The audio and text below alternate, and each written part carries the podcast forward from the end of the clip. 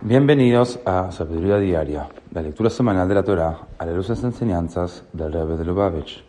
El lunes de la parashá de Lech Lecha leemos la segunda lectura, en la cual vemos como el primer desafío que enfrentó Abraham en la tierra prometida fue la hambruna que se estableció inmediatamente luego de su llegada, forzándolo a mudarse temporalmente al vecino Egipto.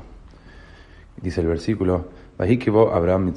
Cuando Abraham llegó a Egipto, dice el tomo 5, el Rebbe nos enseña que en lugar de poder proseguir su renacimiento monoteísta en la tierra prometida de Dios, Abraham fue empujado al bastión pagano más destacado del mundo. Qué irónico debe haber parecido ver a este ambicioso monoteísta reducido repentinamente a buscar la misericordia de un ambiente cultural que se burlaba de todos sus ideales.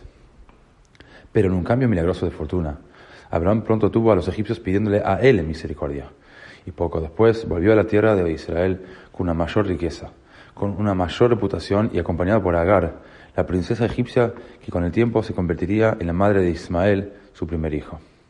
Se volvió entonces retroactivamente claro que este aparente retroceso fue de hecho una etapa más en el progreso de Abraham hacia sus objetivos. Similarmente, nunca debemos intimidarnos por el mundo, ni por el mundo fuera nuestro, ni por el mundo de los deseos personales, temores o ideas preconcebidas dentro nuestro. Una vez que respondemos al llamado de Dios, de Lej ve a ti mismo, no estamos más atados por los límites de nuestras propias capacidades. Incluso retrocesos aparentes probarán ser, en última instancia, parte integral del proceso que lleva a realizaciones superiores en nuestro propósito divino en la vida.